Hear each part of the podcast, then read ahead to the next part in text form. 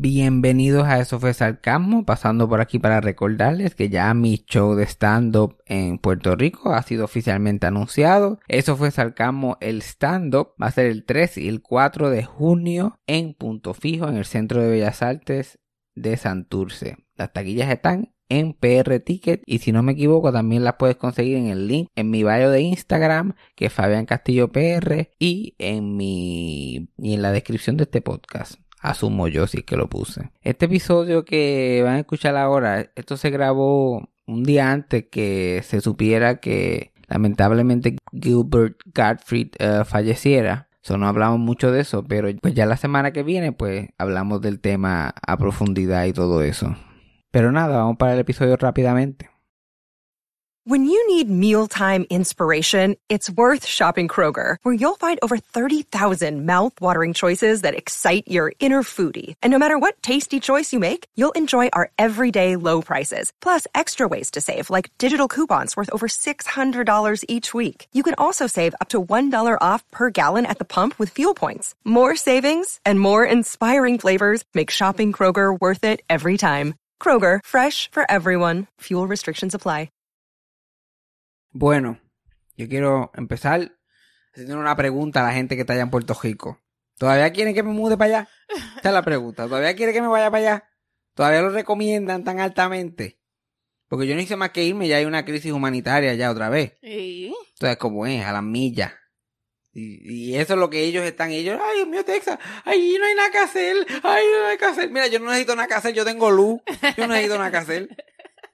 Literal. Tengo luz y agua y aire acondicionado, yo no necesito nada que hacer. Jascarme el culo y lo tengo cerca. Esto es lo único que yo necesito. Suerte que eso pasó cuando yo no estaba allí, porque si no, No, no, de eh, verdad. ya, ya yo no aguanto más PTSD, ¿ok? Ya yo no aguanto. Esa pobre gente que vino de Estados Unidos para Puerto Rico a visitar y en el aeropuerto sin luz, porque ni el aeropuerto tiene una fucking planta aparentemente. Uy. Yo no sé cómo pueden, yo no sé cómo pueden. Allá ustedes, yo no me, no me torturen a eso, ya yo me quité. Ya yo me quité, ya yo no estoy para esos trotes. Pero todo el mundo, no, múdate para allá. No, múdate, tienes que volver para acá, gato, tienes que venir para acá. Sí, como si estuvieran pasando cabrón ellos Ya, allí. porque la pues, sí, no, o sea, no, porque no. Eh, y, y por, y por los shows, como por- tengo que, tengo que vivir allí todo el año para tres veces al año. No, no. No, no, no. Eso está como que de más. Yo prefiero pasar la mano en el avión con el nene. eh, ¡Oh, my God! De vez en cuando. Pero después virar para atrás. Exacto. Y se acabó. No tener que estar pasando tanto trabajo. Y además, el mismo show que me hicieron allá, me lo hicieron aquí. En el trabajo esta semana. Los clientes, ay, que ¿por qué te fuiste? ¿Que ¿Dónde tú estabas? Que mira, no te vayas otra vez. Yo, pues mira, ¿qué culpa tengo yo de ser la luz que ilumina el sendero de la gente? ¿Verdad? ¿Eso es culpa tuya? Yo no puedo irme para ningún sitio porque todo el mundo rápido. Ay, Dios mío, eso fue horrible. Porque allá parece que pusieron a alguien que sigue las reglas por la noche. Ajá. Estaban pidiendo cacao, pero eso es bueno para que vean. Para que Para que vean la calidad de empleado que soy yo. Porque es el servicio al cliente que yo doy. Pero de verdad, estuvieron jodiendo todo el fucking, toda la fucking semana por alguna razón. La gente llegando, ay Dios mío, que había renunciado. Tristemente no. Todavía no he renunciado. Tristemente. Todavía me, todavía me queda bastante. Todavía me queda bastante. Pero por lo menos bueno saber que la gente te Te extrañó. exacto. Eso sí, llegué jodido de enfermo, pero he hecho canto. He hecho canto, jodido. Todavía tengo la garganta descojonada. Yo no sé qué fue lo que me dio. Y no es COVID, ni parece que fue un virus, ni nada, porque no se le pegó a nadie más que a mí. Sí. Yo eso es muerte que yo tengo ya pegada, muerte encima. Porque a nadie se le pega. Yo le estuve tosiéndole en la cara a Cassandra toda la semana, como si nada. Yo soy el que estoy con la defensa por el piso, que no puedo salir de mi casa sin que se forme. Literal, Dios mío. Que un día yo no podía ni hablar del dolor que tenía en la fucking garganta. Ya, eso fue bien weird. Cassandra como que aquí, aquí como un eco, no sé. Porque escucho mis pensamientos. y tú mandándome texto. Y yo como que, ¿por qué me estás testeando? Pero como yo soy así inestable, ella pensaba que podía hacer por un sinnúmero de cosas. un sinnúmero de cosas. Ya que será, dame no preguntar. Dame pichar. Ella pregunta en el, en el último momento. Pero yo no sé, ¿tú sabes lo que pasa? Porque yo, Freddy es el testigo de esto. Yo usé la mascarilla, como que cuando estaba en sitios públicos, como en plaza o qué sé yo. Porque, por- por no- para que no piensen que soy trompista, pero en verdad no me importa. Sí, ya sí. yo estoy, ¿qué, qué, qué más vacuna aquí? ¿Qué más uno puede hacer? Ya yo no puedo hacer más nada. Ya para mí se acabó. So, pero yo me la ponía, para qué sé yo qué más, la mascarilla esa de los tres chiflados que yo tengo, y la mascarilla yo la ponía en la mesa, se me caía al piso, yo la cogía otra vez y me la ponía. Y Freddy, ¿tú quieres una mascarilla nueva? No, mira, está bien. la sacudía un poquito y me la ponía, y yo inhalando todo eso, yo, yo eso fue lo que me jodió. Sí, sí, sí, definitivamente. La mascarilla fue lo que me jodió, mira qué ironía. Ya yo, ya yo, sigo- ya yo de verdad vivo en Texas, que estoy como que no, la mascarilla fue la que me enfermó. Si no la hubiera usado no me hubiera dado nada. Pero no. No, no, no pude- Yo no sé por qué las cosas para mí no pueden ser fáciles. No, Yo no, sé cómo, yo no sé cómo yo no podía ir a Puerto Rico y virar para atrás sin- y ya, seguir mi vida normal. No, muriéndome. Que tuve que faltar un día el trabajo extra. Que ya me había cogido. Y yo que tengo tantos chavos para votar. Porque esas otras te, te dicen, no, vente para acá, que los shows están buenos. Los chavos del show no los he visto todavía. Ajá. Ya estoy como que perdiendo la paciencia. Yo para ir a un fucking show yo tengo que hacer un boquete económico bastante grande. Y después estoy ahí. ¿Y los chavos? ¿Y los chavos? ¿Dónde están los chavos? ¿Los chavos están? ¿Dónde están los chavos? Eso es otra cosa que me, que me tiene inquieto. Pero es que yo soy así, yo siempre tengo que preocuparme sobre algo. Eso, está, eso ya está en mi personalidad. Eso algo que me habla a mí específicamente y a mi familia. Tú sabes, ya yo vengo de una, de una línea larga de gente que está preocupada constantemente. No, sobre preocupada, definitivamente. Sobre preocupada, no preocupada por una, por cosas insólitas. Pero ya yo estoy, pero yo aprendo cada día poco a poco. A mí, Cassandra no me ha enseñado tanto y su familia más todavía. La familia no sabe lo que me ha enseñado a mí. Esta gente. Porque esto es lo que para mí es un, un circo de meses, un circo de años. La gente, esta familia Cassandra resuelven.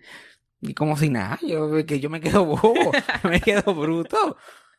Y Cassandra con esos boundaries que tiene con sus padres, que como que se quieren mucho, pero tampoco para tanto. Como que como está todo bien, aunque me alegro, nos vemos, hablamos después. A mí no me importa, ya está. Y tú, una, pasó una situación y Fabián, pero porque tú Yo preocupado, buscando- yo preocupándome por ustedes, yo preocupado por usted, líder, yo tratando de quedarme callado, pero sudando, sudando. Cassandra tiene una, una tía que tiene ochenta y pico de años, que es como la milagro de allí, la, la matriarca, Ajá. y, y, y tiene demencia, y ahí el papá la- es la que la cuida. Yo llego aquí a Puerto Rico pasando dos tres días y Cassandra, ah, mira, no sé si se me olvidó comentarte, qué sé yo, que, que ya se cayó. Sí. Y ahí ve sola, tiene demencia y se cayó. Y mi papá la encontró otra vez. ¡Ay! ¡Ay, Dios mío! Eso hubiera sido una, en mi familia hubiera sido una cosa tan grande, tan grande. A mí me hubieran llamado, mira, se cayó esta, se cayó y ahora no nos podemos ir porque se va a volver a caer. O sea, alguien tiene que estar aquí día y noche hasta que esto se pueda resolver. No, no puedes parar y sacúdela, pues, ni modo. Cuando no se hizo nada, olvídate, que cógela, siéntala, sien- siéntala ahí. Pero, tu- pero tu país se cayó, ya a él se le hace muy difícil, él no, él no se puede, tu, tu tía que vive por acá tiene como 14 muchachos. Sí, sí. So, no es muy fácil. So, tu papá empieza a hacer los trámites para ponerla en un hogar y todas estas cosas. Y yo, 20 mil preguntas, yo, y tiene, tiene, por favor, déjalo que hay. Pero él hizo esto, hizo lo otro, y qué sé yo. Hasta que ella no habló con el papá, que yo escuché todo el chisme, no fui feliz. Pero ahí que uno aprende, porque todo lo que yo me había preguntado y estaba encima, encima, él lo había hecho lo más bien. Sí. Yo como que, Dios mío, pero le tiene que comprar ropa, no lo puede llevar allá con los trapos. Que tiene, ya, pues le compré ropa. Yo, oh, mira, lo hice nadie se lo dijo. nadie se lo repitió 80 veces. ¿Cómo esta familia funciona? No, y qué sé yo qué más. Y chequearon el sitio, que no, lo chequeé. Y yo, oh, mira, lo chequeé, lo chequeé, no, mira. Pero ¿cuánto va a pagar? Tiene que, ah, mira, pues sí, pues mira. mira, mira. Ok, ok. ¿Y dónde? ¿Y qué Good yo hago? job. ¿Y qué yo hago con este pánico? ¿Qué yo hago con este pánico que vive en mí? Yo pues, muy bien. Felicidades, papi. You did a good job. Anyways. Ah, chévere, click. Entonces yo llamaría a todo el mundo para contarle todo lo que ha pasado, qué sé yo qué más. Tu madre te llama y yo, ay, yo no quiero hablar con él. Y yo, pero no le vas a contarle. vas- Todo un acontecimiento bastante grande. Eh, lo cuento después. ya yo me cansé de hablar del mismo tema. Está en el hogar, we get it. La gente se pone vieja. ¿Qué le vamos a hacer? Yo voy para el mismo lado. y ya, y se Ya, acabó. Y ya. ¿Tú te crees que es mitad relajando, mitad wow? Yo no, uno ve, ve perspectivas diferentes. Ahí que uno se da cuenta que uno está enfermo. Ahí que uno se da cuenta que uno viene de un hogar enfermo. Y mira cómo se resolvió todo eso tan fácil. Ya. Chachi, yo, mi abuela lleva como tres meses muerta, yo todavía estoy recibiendo llamadas de ella. Y la tumba, ¿ahí dónde está? Ahí la movieron, la pintaron. No, todo resuelto, todo normal. Todo chilling. Yo, yo quiero un poquito de... Yo estoy tratando de buscar un poquito de eso. Yo siento que mudarme aquí me ha ayudado, me ha ayudado bastante. Sandra ha sido como mi teacher de boundaries. A, canta, a cantazo. Lleva, desde que nos conocemos, me está tratando de enseñar la misma lección, pero ahora que yo tengo... Ah, entendiéndolo. Ya es que estoy poco a poco captando el, el, el mensaje. Pero es difícil, es difícil. Es que uno se da cuenta de que como la, fa la si uno se deja llevar por la familia, las familias son como un culto de ideas. Sí, es un culto. Y uno, se, y, uno está ahí como que sigue, como no, así que vive todo el mundo. No, no, no, así no es que vive todo el mundo. Todo el mundo y, y, todo el mundo tiene sus problemas, obviamente. A lo mejor tus familias no son especialistas en otra cosa, pero por lo menos eso que nosotros no, nos agobia, ustedes lo tienen check down. Los problemas son otros. Eso no es ningún problema. Chacho, Dios mío. Porque los castillos es demasiada exageración. La acción es demasiado grande. Es demasiado grande. Los Carmelati, la acción es nada. Nada. Tiene que haber. Tu, tu, tío hubiera estado un mes allí tirado. antes que se hubiera dignado. Es ahí. Yo, yo vengo de ese desbalance. Todo eso que yo estoy como que. Ay, Dios mío. Ustedes, como que. Por lo menos ahí. Los family issues están ahí en el medio. Sí, sí, no sucede mucho. Ay, señor. By the way, tengo que, tengo que confesarle algo a la gente aquí. Que estaban allí en el show de, de Ponce. Ajá. Y yo no podía, yo no podía ser tan sincero porque imagínate, se podía formar un motín allí. Ajá, claro. Que, que todo el mundo pregunta, todo el mundo, ¿por qué la gente escucha este podcast tan enferma? Esas son otra gente también que está enferma. Yo estoy allí haciendo, eh, como que no me dicen ni hola, como está en mí la fancy, ¿dónde está la fancy? ¿Dónde está la fancy? ¿Dónde está la fancy? Pobre gorda que fueron allí. Todas eran la fancy, todas. Uno no podía ni entrar. Yo entraba cualquier gorda allí. En la... ¿Tú eres la fancy? ¿Tú eres la fancy? Y lo más cabrón era que, lo, que era obvio quién era la fancy. Porque, claro, porque... le faltaba un tatuaje de fancy en la frente. Y la única gorda aquí que parece un árbol de Navidad. Esa es la, esa, esa, esa es la fancy, obviamente. Uh -huh. Y lo lindo es que sabían al detalle. Porque es como que, mira, y, y, y esa es la fancy, esa es la fancy. La señalaban directamente a ella. Yo, no, no, ya se fue la fancy. No, ya se, se fue. fue. Ya se fue, la fancy se fue. ¿Estás seguro? Porque y tú dijiste que venía con la mamá y ella está con esa señora. Yo, ay, Dios mío, cabrón. Pero, ¿a qué vos fue el episodio? Ella tiene un fan club, ¿ok? Sí, entonces, ¿para qué querían saber? La gente está entrometida. ¿Para que sacarse una foto con ella? Para, para tumbártela, qué sé yo. No, no creo, porque eso era, eso era todo el mundo. Hombres, mujeres, de todo. Yo creo que era sacarse foto con la fancy y con la mamá allí. ¿Yo? Con la mamá de la fancy.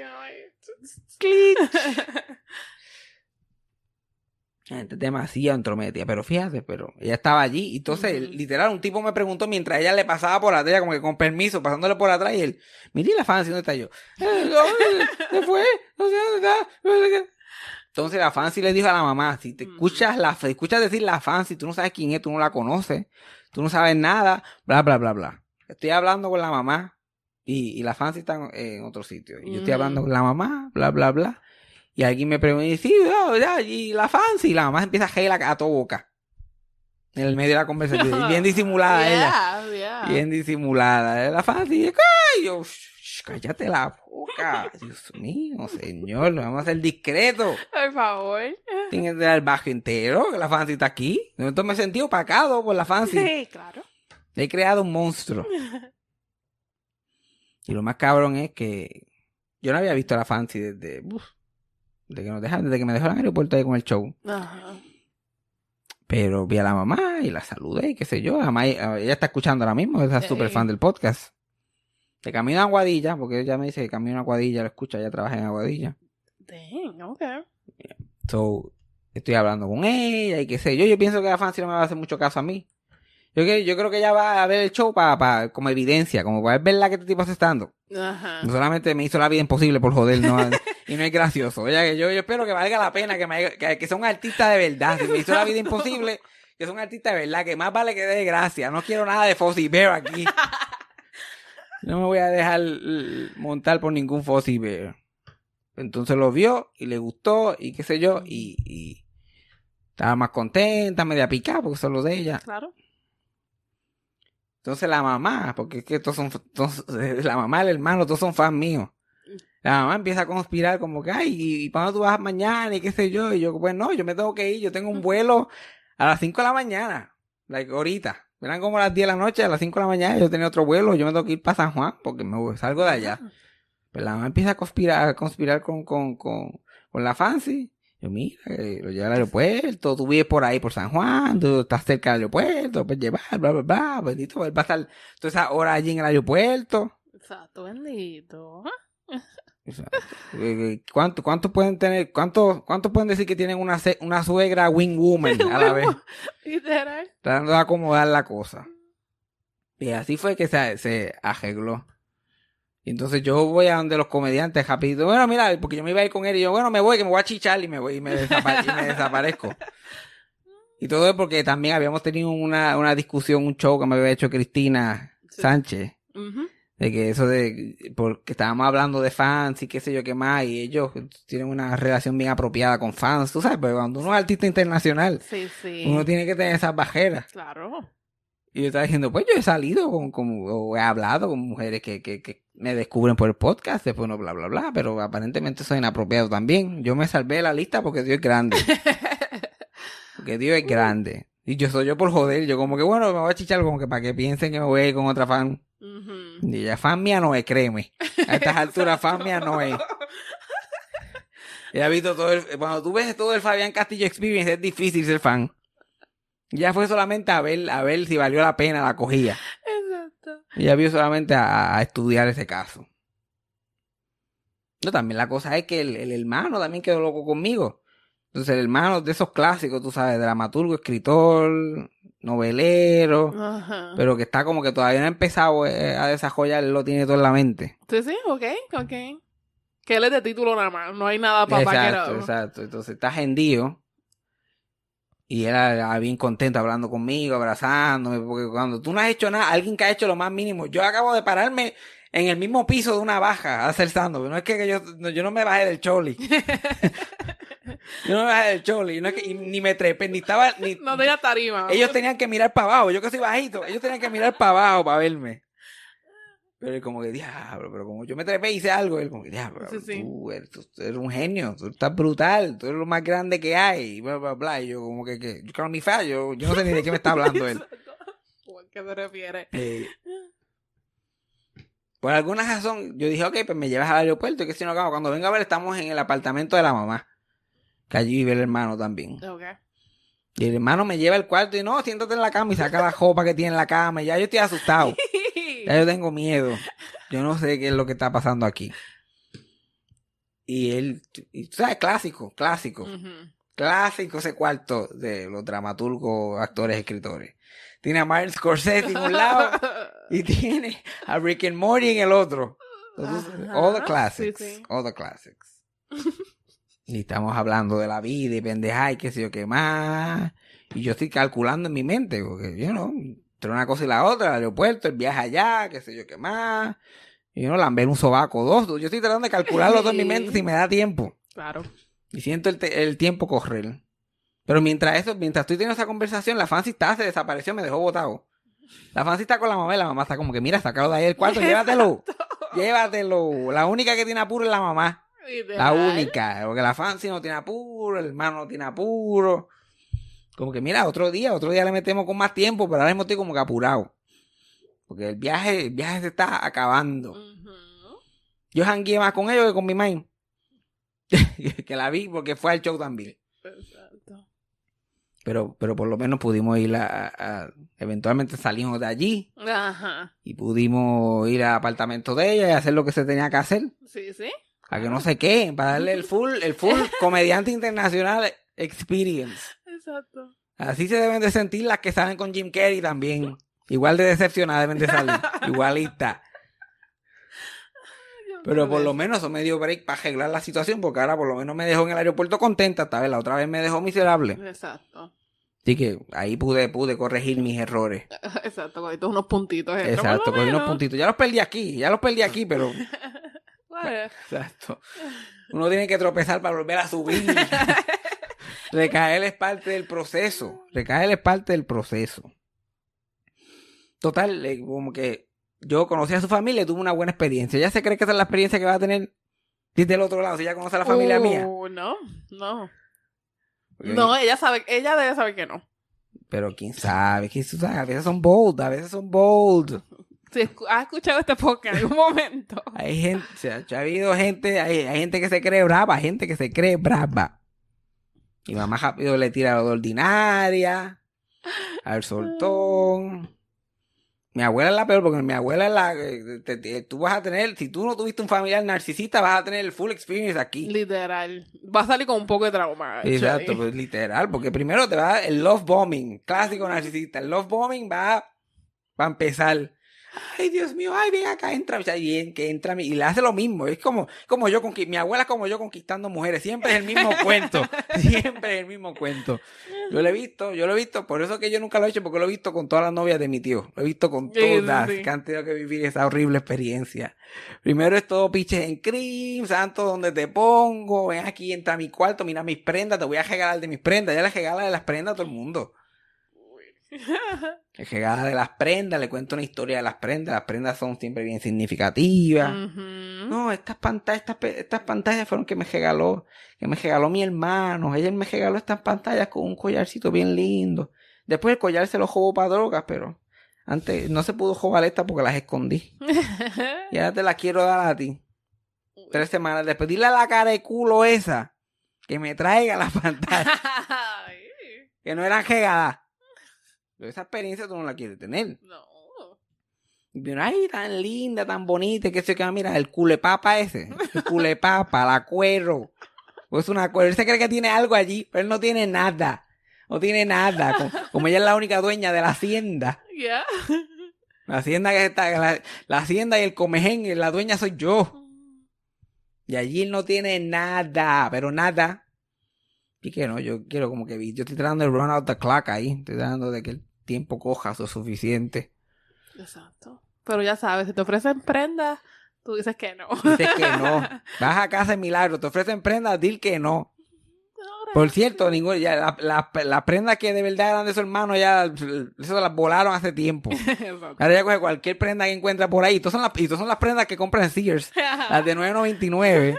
Lo que pasa es que ya le pone el QT ese transparente para que se mantengan brillosas. Ajá, claro. Ya, ya los trapos, los trapos, ya le regala los trapos a la gente. Y, y, y le hace regifting, cosas que le han regalado a ella que ella ni abre, porque ella le regalan cosas ella ni lo abre. Y yo digo, ay, pero ¿para qué yo quiero, para qué yo quiero eso? Eso todo es para que yo quiero eso. Ujú. Ella siempre anda con los mismos pantalones manchados de cloro, el Claro. house ese que se, que se le está desintegrando encima, y qué sé yo. Y mi prima, mi tía, mi mamá, para el Día de las Madres, para su cumpleaños, para Navidad, les regalan batas nuevas, pantalones, toallas, y ella, ay, las voy a poner aquí este bultito para cuando vaya para el hospital. Va a tener un fashion show Y cuando va en, el, en el hospital va a tener que cambiarse en el cajo, ponerse otra en el lobby, en otra en la sala de emergencia. Va a decir yo, cabrón, ella se quiere ver decente la mamá que en el hospital. Porque allí que todo el mundo la va a ir a ver, parece. Dios. Y una maleta llena de mierdas allí. Cosas que cogen polvo. Pero cuando viene otra persona, no, ay, mira, toma esto. Ay, mira qué lindo esto. esto yo nunca lo he usado. Esto me lo trajo mi hermana de Nueva York. Esto me lo trajo fulanita de allá. Y ajá, del pulguero, de Nueva York, del pulguero. De la Quinta Avenida. Todavía tiene el ticket de cinco pesos. Exacto. Ay, toma, mira, ay, toma. Y entonces, entonces, yo llevo una, una novia allí que nada le va a servir. Toma, mira, ¿dónde está una suerita mía? La puedo usar de servilleta si quieres. Y te lo dicen. Y te lo dice, te lo dice. Ay, pero es que, ay, Dios mío, es que tus brazos no caben. Espérate, vamos a buscar, a buscar otra cosita. Ay, no tengo nada para ti, mía. Ay, No Dios. tengo nada. No es una experiencia demasiado horrible. Sí. Sí, sí, sí. Yo, por lo menos, mi mamá disimula más. Mi mamá me lo dice a mí. Y la Ujú. tortura psicológica es hacia mí. Y como que no, yo no sé, tú, tú, tú- tú tienes un fetiche, tú tienes un fetiche, tienes un fetiche con la gorda. Está ahí you. Y yo soy como que, no es, no es la gente que tiene un fetiche con la gente flaca. Yo como que, si es flaca, es flaca, pero si es gorda, es gorda, ¿qué ahora voy a hacer yo? Yo, No, yo, yo tengo un fetiche por la gente normal que anda por ahí por el mundo. Ay, sí, porque es que, Dios mío, pero esos dedos, ay, mío, ese- el, el quinto dedo lo tiene como muy gordo. Y tú y yo, like, ¿qué? Ahora, no, ya lo único que hago es que veo el fucking dedo. No, no, no, no, no. Ay, qué horrible. Y uno lo tiene que pasar con todo el mundo, porque tú, yo, Sacho, tu madre es una clásica Sí, también. por eso que ya no, nada. Nada. Entonces, Yo no, voy a no, casar. no, jamona. Cinco años de matrimonio. Ya es como que cuando ella te empieza, lo empieza a criticar, mira, compramos una casa. No puedo- yo no puedo hacer nada. Compramos una casa, ya tenemos dos nenes. Por favor. Por favor. Ay, no, no, no. Exacto. Eso es demasiado, esos temas, la gente...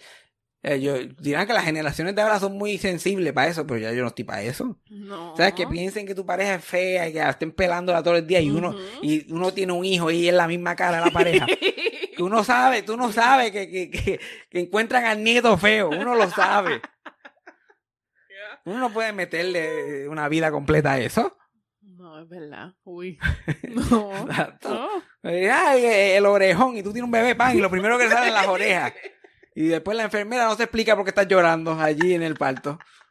No se explica. Ay, Dios mío, qué horrible. Sí, no. ¿Ves? Por eso no. Yo como... Por lo menos ya, no, no, por lo menos ya sacaste a tu tía la ecuación, no la vas a llevar, no vas a llevar de pareja para allá para el asilo. Exacto. Ya es muy tarde. No, ya no se va a acordar. Porque, Ajá. pero le dice eso a él, pero sabes que lo insulta como quiera, aunque no sepa ni dónde está. Lo pone como, mira, ¿dónde carajo yo estoy? Uy, ese feo, sí, ¿dónde salió? Ya, yo escuché que le dijeron culona a, la- a alguien allí en el asilo. A la directora. la. Sí, porque cuando tú vas a la cárcel, tú tienes que meterle un sillazo emocional a la que está a cargo. A la más guapa allí. ¿Tú quién es la que controla las esponjas y las pastillas? Para, que, pa- ella está aquí, vamos a bajarla aquí. Estoy seguro que eso, eso es cerebro reptiliano, ya eso es, eso es reflejo. Yo, ¿Quién es la guapetona aquí? ¿Quién es la que tiene el name tag más grande? Para que la gente sepa que yo todavía me puedo defender. Y lo lindo es que pues, para la época de ella, culona es un insulto todavía. Sí, sí, sí, sí. Tú lo que eres una culona. Sí. Y digo, chacho, ¿cuántas mujeres te van a ojalá? Literal. No, no, no, eso es de cariño. De créeme, cariño, muchacho, que tú la acuerdas a las Kardashian, tú la acuerdas a esa gente. ¿A la quién? Que yo te lo busco. Tu papá, y como que, bueno, me voy. Me voy, me voy. Pero, la, pero no sé. Todavía no he llevado milagro a un asilo, so no sé si, vot- si es posible votar a alguien de un asilo o no. pero ese es el día que yo voy a probar.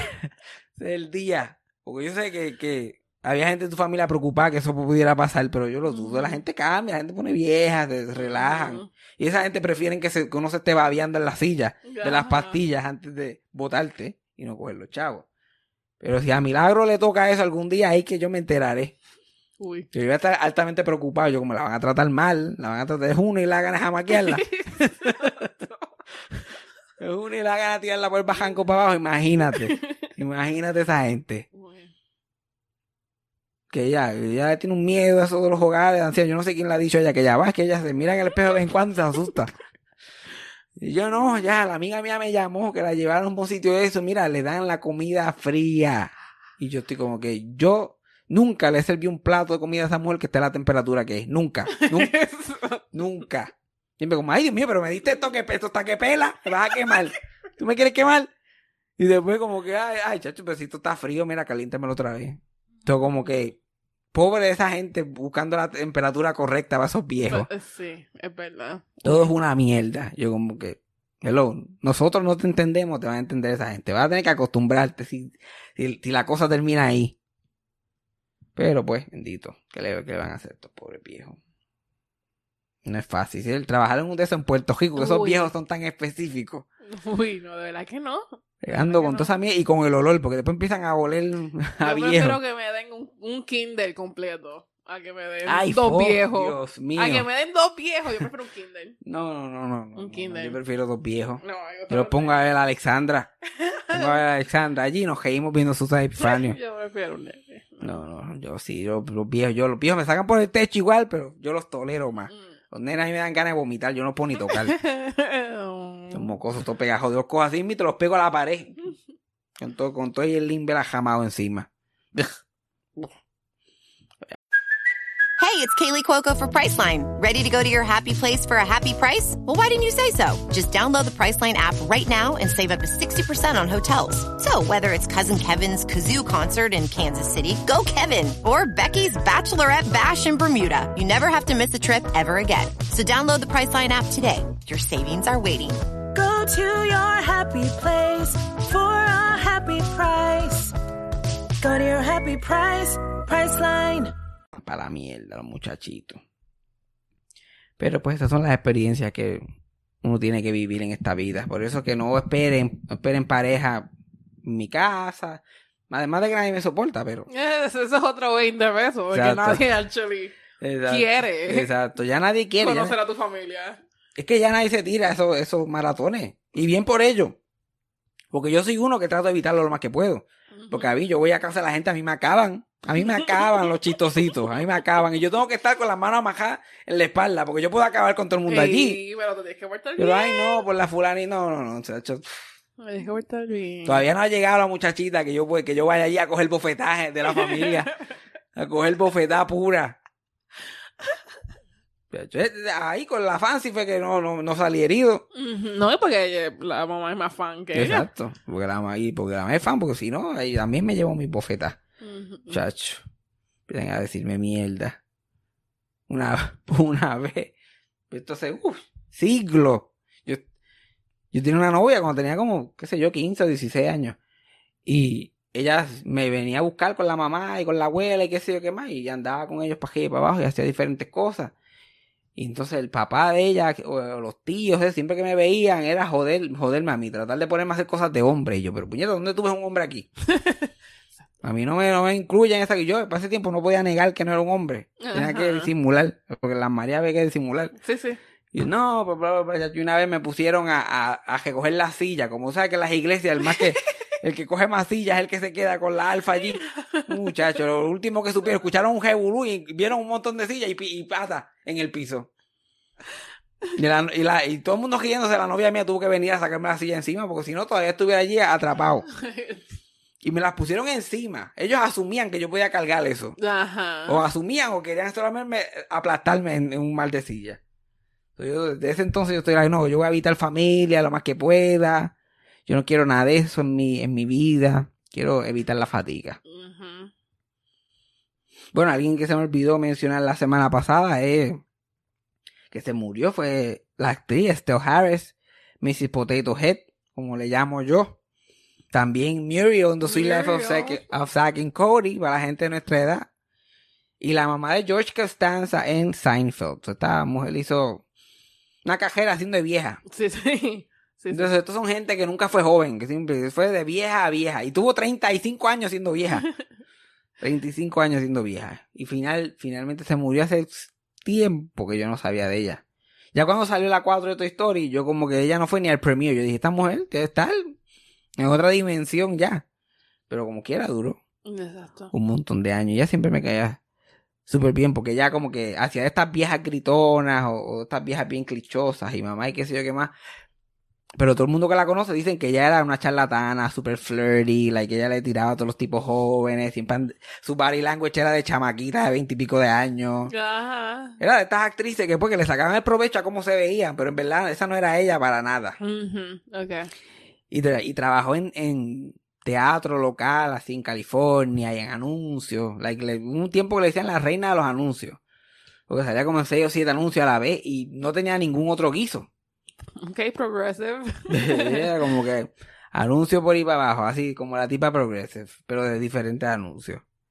Y no fue hasta los 90 que, que terminó en Seinfeld haciendo de- del, del papel de la mamá de George. Y ahí fue que, que recibió una fama internacional, que lo convirtió en más anuncios. Porque ahí la gente, ah, la mamá de este, pues, que llegó el punto que llamaban a, a, a la llamaban a ella y llamaban al que hacía el papá de George, que es Jerry Stiller, que también hablamos de él cuando se murió. Los contrataban a los dos para hacer el anuncio ahí, como si fueran sus Epifanio. Ajá. Los contrataban de la parejita. Ay, esta parejita de casados viejos. No son los papás, legally, no son los papás de este, pero son estos dos haciendo anuncios. Hicieron un anuncio de AT&T que, que eran ellos dos peleando, como siempre. Y la- en las en los primeros tres meses que dieron ese anuncio, las ventas de, de AT&T vendieron como que 14 millones de fucking teléfonos o whatever en esos meses. Por ese fucking anuncio. Eso, y no es, no es AT&T de celular, era de compañía de teléfono, cuando Sí, habían sí. esos diferentes planes. Y vendieron 14 millones de líneas con esos dos, con esos dos viejos vendiendo esa mierda. Ahí, ahí donde está el éxito de verdad. Ahí donde está el billete de verdad. Como que tú haces un anuncio en Estados Unidos. Nadie sabe quién tú eres, pero te puedes ganar un billetal de chavo. Que como saben que más que te pagan una vez, pero lo van a quemar. Hay que hay gente que se dedica solamente a hacer anuncios. Yeah. Te pueden ganar 600 mil, 700 mil pesos al año con dos, tres días de trabajo haciendo esa mierda. Esos son, esos son los clásicos de verdad. Pues sí, la pobre Stella Harris se murió. Ella, ella la cortaron de The Sweet Life of Zack and Cody. Como que porque no sabían, no sabían qué más escribir. Como que no tenían ideas para su personaje. So, simplemente dejaron de llamarla después de la primera temporada. Después que ella hizo la primera temporada completa y como que un canto de la segunda. Simplemente no la llamaron No más. la llamaron más. Ok. Y, y ella no lo cogió personal. ella, pff, total, hizo lo que le llamaron. Y si no me llaman, pues que se joda. Y porque otra gente se hubiera ofendido, bien cabrón. Ujú. Nada, estos cabrones nada, pueden escribir porque sabes que ese show tenía un montón de background Sí, characters sí, sí. que seguían llamando. La única que se le acabaron las ideas fue para ella. Y ella no, lo- no lo tomó personal y se mantuvo en contacto con los actores que había hecho amistad y qué sé yo. Tanto así que cuando en el último episodio, no sé si tú te acuerdas, la traen para atrás. Ajá. Como que ellos decidieron, no sabían cómo cejar el show, tenían un plot device ahí que tenían que votar a alguien. Y dijeron, ah, vamos a traerla para atrás. Y ella, ok, dale, ¿sabes? Cinco minutos, me van a pagar lo mismo. Perfecto. Hermoso. Y ella después de eso siguió haciendo muchas cosas en Disney Channel también, especialmente en Disney XD. Mm. Que yo vi Disney XD porque mis abuelos cortaron todos los demás canales. Yo iba para allá y me, le metía a, Disney XD por un tubo y siete llaves. Estos sitcoms malísimos. Esto de Yeah. Kicking y Crash and Bernstein y Zeke y Arturo y lo que sea que se llamaban. Y una cosa que a mí me jodía mucho es que contrataban, la contrataban a ella y contrataban a otros actores viejos y los ponían a ser más viejos todavía. La que esa mujer se veía como una mujer de ochenta y pico fácil. Ajá. ¿ya? Y eventualmente se dejó el pelo blanco, como que, pero como quiera le ponían una peluca de peinado más viejo, ahí Betty White, le daban un bastón en la mano para que le diera, como que bien clichoso, bien Yeah, estereotipo. yeah. Era como un viejo en viejo face. Exacto. Y ella como si nada, ya, ¿cómo te- ¿y qué tengo? ¿Jorobarme un poquito más?